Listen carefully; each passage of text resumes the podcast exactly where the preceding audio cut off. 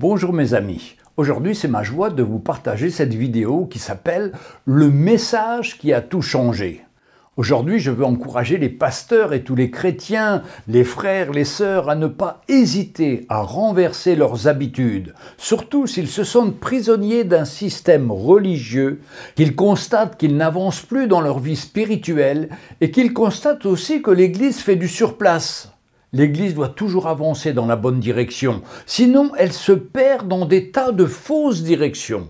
Notre seul critère, c'est la conformité à la parole de Dieu. Trop d'églises marchent dans de faux évangiles qui les paralysent et les conduisent dans l'erreur, les éloignant de la vie de l'esprit, conduisant les chrétiens à rétrograder.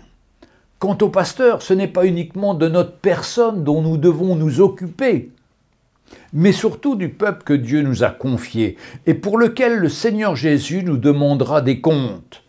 J'ai commencé ma vie chrétienne dans une mission morte, sans vie et extrêmement légaliste, dans lequel les responsables n'avaient qu'un but, c'était de m'envoyer dans une école biblique aux USA. Lorsque j'ai visité cette école, j'ai vu un écriteau au bord de la piscine. S'il vous plaît, ne pas utiliser le plongeoir le dimanche. Ah, que, que cela veut-il dire? Je venais de voir la folie de ce légalisme qui tue quand la parole est appliquée à la lettre. Nous sommes appelés à marcher par l'esprit, seul moyen de ne pas accomplir les désirs de la chair. C'est ce que nous dit Galates 5, verset 16. Je dis donc, marchez par l'esprit et vous n'accomplirez pas les désirs de la chair. Avant de quitter la mission, la directrice m'avait expliqué que j'avais été sauvé par la mission pour servir dans la mission. Je lui ai répondu que j'avais été sauvé par le sacrifice de Jésus-Christ et que c'était lui que je voulais servir. Je pensais d'ailleurs à ce verset dans Colossiens 2 chapitre 9. Prenez garde que personne ne fasse de vous sa proie par la philosophie et par une vaine tromperie, s'appuyant sur la tradition des hommes, sur les rudiments du monde et non sur Christ. C'est en lui que nous devons être fondés. Mon but a toujours été de servir le Seigneur et de lui donner la priorité dans mes choix, de prendre ce chemin étroit et resserré, et non pas le grand chemin large qui nous évite des persécutions et des tracas, mais qui mène à la perdition. Et il y en a beaucoup, nous dit la Bible, qui le prennent. C'est dans Matthieu chapitre 7, versets 13 à 14. Entrez par la porte étroite, car large est la porte, spacieux est le chemin qui mène à la perdition. Et il y en a beaucoup qui entrent par là, mais étroite est la porte, resserrée est le chemin qui mène à la vie, et il y en a peu qui les trouvent. À cette époque, j'ai alors changé d'église et je suis entré dans une grande église charismatique à Paris où j'ai été rapidement appelé comme ancien. Oh, non pas à cause de ma soif, mais pour quelque chose de tellement matériel. J'avais une entreprise florissante à l'époque. Le seul moyen que j'avais de parler au pasteur était de l'inviter dans les grands restaurants parisiens. Hélas, dans cette église, tous les courants charismatiques défilaient les uns après les autres. Et de 1200 personnes, l'Église aujourd'hui n'est plus qu'une ruine, un vague souvenir. Pourtant, elle avait tout matériellement, mais hélas, l'obsession de plaire aux hommes et non au Seigneur a tout détruit. Ces différents évangiles n'ont été que des distractions humaines afin d'amuser la galerie. Hélas, aujourd'hui, l'Église est fermée, mais le nombre de foyers, de familles brisées, de divorces a amené de nombreuses personnes à retourner dans le monde et à s'éloigner de la vérité de l'Évangile. Comme je le disais plus haut, on n'est pas pasteur pour prendre soin de nous-mêmes, mais nous avons une responsabilité et nous aurons à rendre des comptes devant Dieu de la manière dont nous aurons pris soin du troupeau de Dieu qui nous a été confié et pour lequel le Seigneur Jésus a donné sa vie. C'est vraiment plus que sérieux. S'il y a une chose qui a bouleversé ma vie et qui m'a encouragé à changer de direction, c'est bien la rencontre que j'ai faite avec un homme de Dieu. J'ai pourtant rencontré de nombreux hommes de Dieu dans ma vie avant cette rencontre. Par exemple aux USA, T.L. Osborne, Catherine Kuhlman, Benny Hinn, Demos Chakarion, Billy Graham, Lauren Cunningham, Bill Bright, etc. En Corée, le pasteur Yonggi-cho que j'ai été visiter. Au Canada et en Europe, de nombreux pasteurs actuels très connus ou décédés, comme Jean-Louis Jaillet, Jules Taubois, Pierre Truchel, Gaston Ramseyer, Clément Le Cossec. En Suède, le pasteur Johnny Nord. J'ai vite ressenti que pour certains, leur ministère personnel passait souvent avant le plan de Dieu. Mais l'homme que j'ai rencontré en juillet 1987 est venu pour m'aider avec un autre cœur, une autre approche. C'était pas son intérêt, mais celui du royaume de Dieu. Il n'essayait pas de m'impressionner par sa réussite, mais au contraire, il était humble, serviable, cherchant à m'aider pour répondre à mon appel. De suite, mon cœur ressentait que c'était l'homme que Dieu m'avait envoyé. Même type de rencontre lorsque Timothée a dû rencontrer l'apôtre Paul dans le livre des Actes au chapitre 16, versets 1 à 3. Paul de suite avait voulu l'emmener avec lui. Quelque chose s'était passé dans l'esprit et dans leur cœur, exactement comme moi avec ce serviteur. Puis nous avons voyagé ensemble en Afrique, en Europe et dans d'autres nombreux pays du monde. Mais notre première rencontre m'a vraiment marqué. Alors que nous l'avions invité pour un repas pour faire connaissance, il s'est intéressé à ce que nous faisions et à cette époque, j'avais une entreprise d'audiovisuel. Je venais de recevoir pour mon entreprise deux grosses machines d'Italie dont le mode d'emploi était en américain et je n'arrivais pas à comprendre comment démarrer ces machines et les préparer pour les faire tourner. Tout de suite, il prend le mode d'emploi et me dit Va me chercher les clés à molette. Puis il entre sous la machine et démonte les capots protecteurs et enlève les pièces qui empêchaient l'avancement de la machine. Une heure après, les deux machines tournaient sans problème. Ce pasteur avait été un ingénieur auparavant. Dieu avait tout organisé. Depuis quelque temps déjà, Dieu me parlait de la vanité de mon travail. Je travaillais certes pour des grands groupes industriels comme Gallimard, Hachette, Bordas, Larousse, les éditions des femmes, etc. Mais en réalité, j'étais esclave d'eux. Je me souviens qu'une semaine avant l'arrivée de l'homme de Dieu, j'ai dû travailler deux jours de suite, nuit et jour, car il voulait venir chercher la dernière commande reçue le vendredi soir à 17h pour qu'elle soit prête le lundi matin à 9h. Car ils avaient programmé la venue d'un camion semi-remorque qui viendrait chercher la commande chez moi. J'ai essayé de dire que cela était impossible, mais ils m'ont contraint à tenir ce délai. Alors que mes employés partaient en week-end, moi je devais réaliser seul 100 000 cassettes audio à dupliquer, à assembler, à étiqueter, à emballer dans de la cellophane et à livrer en caisse de 100 pièces. J'ai travaillé seul, nuit et jour, pendant 48 heures de suite. Le lundi matin, la commande était prête. Mes employés arrivaient et je n'avais que quelques tâches mineures à leur donner à accomplir. Et le plus fort, c'est que le camion chargé de venir les prendre n'était pas venu. En effet, il était tombé en panne et il n'est arrivé que le mercredi soir. J'étais écœuré d'avoir sacrifié le culte dominical ainsi que notre week-end avec ma famille pour rien. Cela m'a mis dans un énorme sentiment de frustration. J'ai réalisé que j'étais esclave des hommes. Je savais que j'étais appelé à être esclave de Christ, mais non pas des hommes. Quand le serviteur de Dieu m'a parlé, j'ai ressenti que c'était le Seigneur qui me parlait et qui me proposait de servir Jésus. J'ai donc décidé de mettre en vente mon entreprise et de me libérer de ce joug pour enfin suivre Jésus. De suite, j'ai ressenti que c'était le choix de toute ma vie qui était devant moi sur un plateau, soit suivre Jésus, soit suivre mon plan. J'ai une pleine conviction que c'était cela le plan de Dieu pour moi et que le Seigneur me conduirait. J'ai eu la conviction de tout mettre en œuvre rapidement et la première décision que j'ai prise a été de vendre mon entreprise. Mon entreprise a donc été achetée par une des plus importantes entreprises que la mienne. Six mois après, nous avons quitté notre cher pays de France avec nos trois enfants en bas âge pour aller vivre à 11 000 kilomètres de chez nous, aux grandes dames de mes parents, de mes amis et de mon pasteur de l'époque qui pensait que j'étais devenu fou.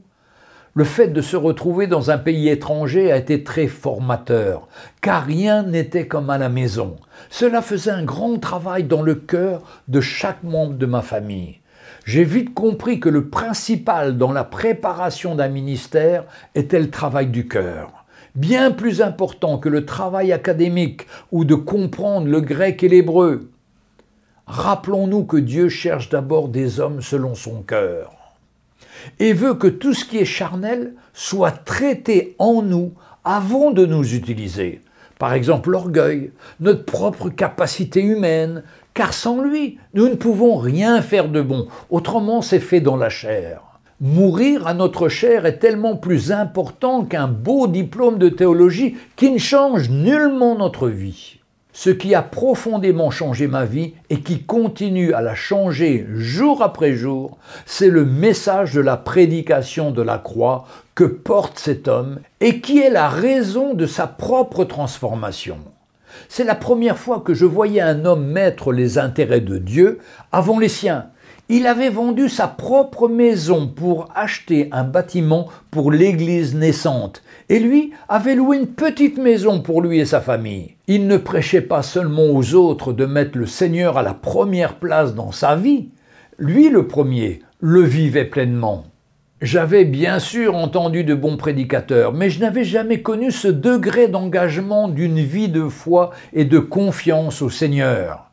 Et aujourd'hui, après avoir cheminé avec lui plus de 33 ans, je reconnais que Dieu n'a jamais abandonné son serviteur et que ce serviteur est resté humble et au service des plus petits et que Dieu lui a accordé de grandes choses à travers son ministère pour mieux servir le Seigneur.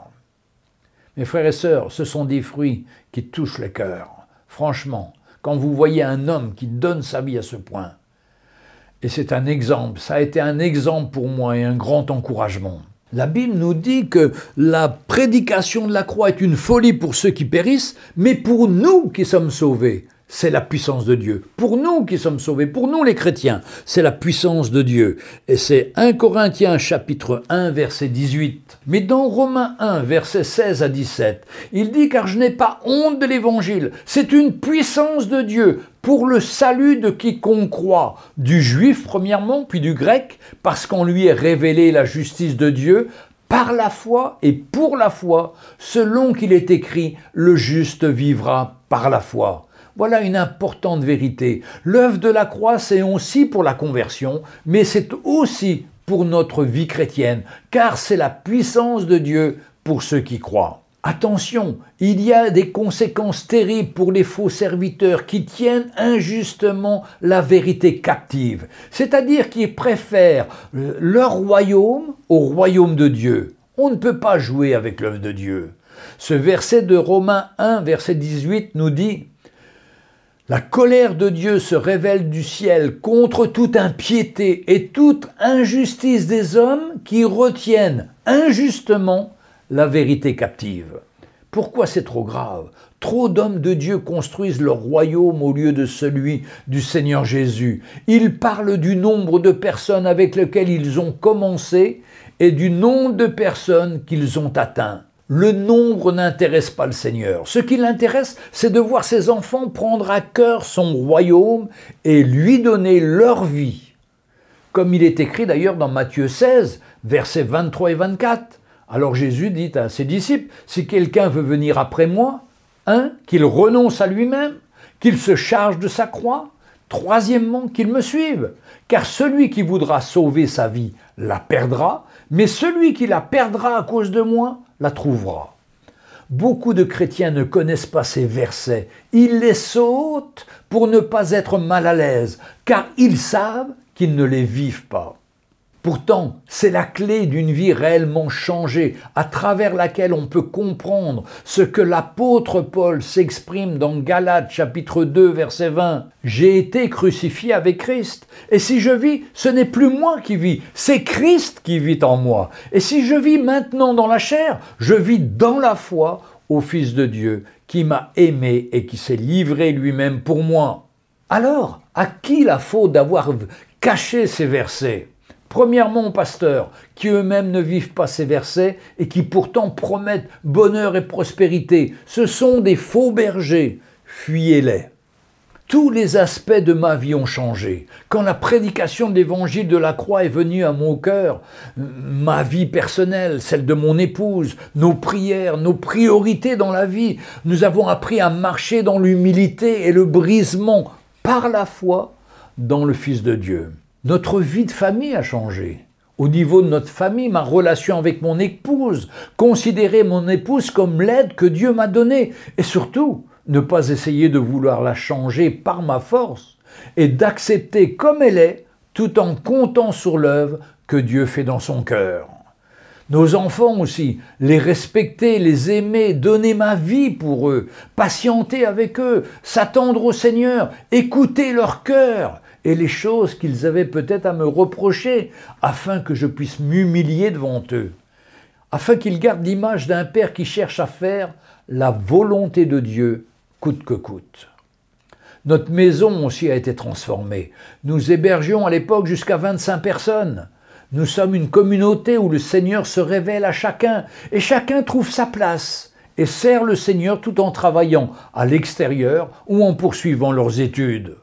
Aujourd'hui, nous avons dû reprendre une vie normale vu notre âge. 71 ans pour ma part et 73 pour mon épouse. Aussi, ça a touché ma vie, en particulier ma vie dans les affaires. J'ai eu beaucoup de mal à abandonner les affaires. C'était plus fort que moi. Et j'ai dû crier au Seigneur pour en être libéré.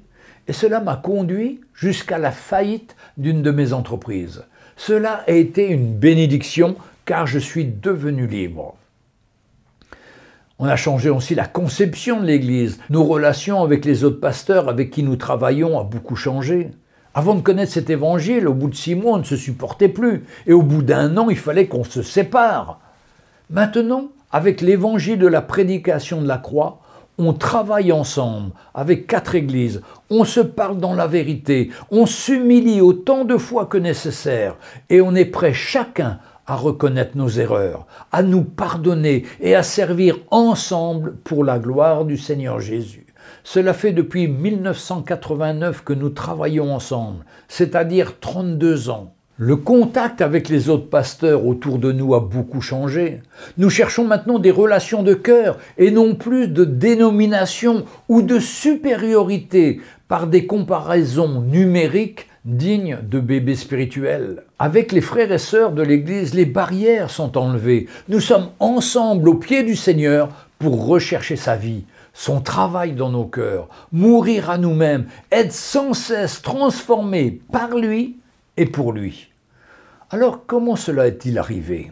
Après notre première rencontre en juillet 1987, nous sommes partis vivre à l'île Maurice et nous sommes restés là-bas 13 mois. L'évangile a bouleversé nos vies progressivement au début. Nous étions comme des bébés spirituels, inquiets pour tout, nous plaignons de toutes les situations, puis nous avons commencé à faire confiance au Seigneur Jésus pour toute situation, sachant que nos vies étaient entre ses mains. Nous avons alors grandi petit à petit et nous continuons toujours, jour après jour. Dans Philippiens 3.12, l'apôtre Paul s'exprime, Ce n'est pas que j'ai déjà remporté le prix ou que j'ai déjà atteint la perfection, non, mais je cours pour tâcher de la saisir, puisque moi aussi j'ai été saisi par Jésus-Christ. Oui, notre but, c'est d'être saisi de plus en plus par Jésus-Christ, afin que je diminue et que Christ soit élevé en nous. En conclusion, je ne veux pas vous dire que je suis meilleur que les autres. Non, c'est uniquement la grâce de Dieu qui m'a révélé son évangile. C'est uniquement sa grâce. Mais je veux vous encourager, vous les pasteurs, vous les frères, vous les sœurs, à vous remettre en cause, à comprendre que ce n'est pas la progression numérique qui compte aux yeux du Seigneur, mais c'est la progression de la révélation de l'Esprit de Dieu à nos cœurs, et qui produit des fruits à la gloire de Dieu et premièrement dans notre vie personnelle, à nous les pasteurs. Car avant de toucher les brebis que Dieu nous a confiées, les brebis seront réellement nourries quand le pasteur meurt à lui-même et sert le Seigneur Jésus par son esprit et pour sa seule gloire. L'apôtre Paul exprime cela dans 2 Corinthiens 4, verset 12. Ainsi la mort agit en nous, en nous les pasteurs, et la vie agit en vous, les frères et sœurs. Frères et sœurs, je veux vraiment vous encourager, et les pasteurs, donnez votre vie davantage au Seigneur, mourrez à vous-même, suivez le Seigneur. Et pour terminer, je voudrais vous faire comme un appel en paraphrasant le verset de Matthieu 16, versets 23 et 24. Voici ce que j'ai écrit. Durant longtemps, j'ai attendu que le Seigneur change ma vie. Mais je sais maintenant qu'à la croix, il a tout accompli. Il suffit que je renonce à moi-même, que je prenne ma croix et que je le suive. Oui, depuis longtemps, il m'attendait et il t'attend. Ouvre ton cœur à sa grâce, attends-toi à lui et il va se révéler à toi. N'oubliez pas de liker la vidéo ou de vous abonner si vous n'êtes pas encore abonné. Et que le Seigneur vous bénisse et à bientôt.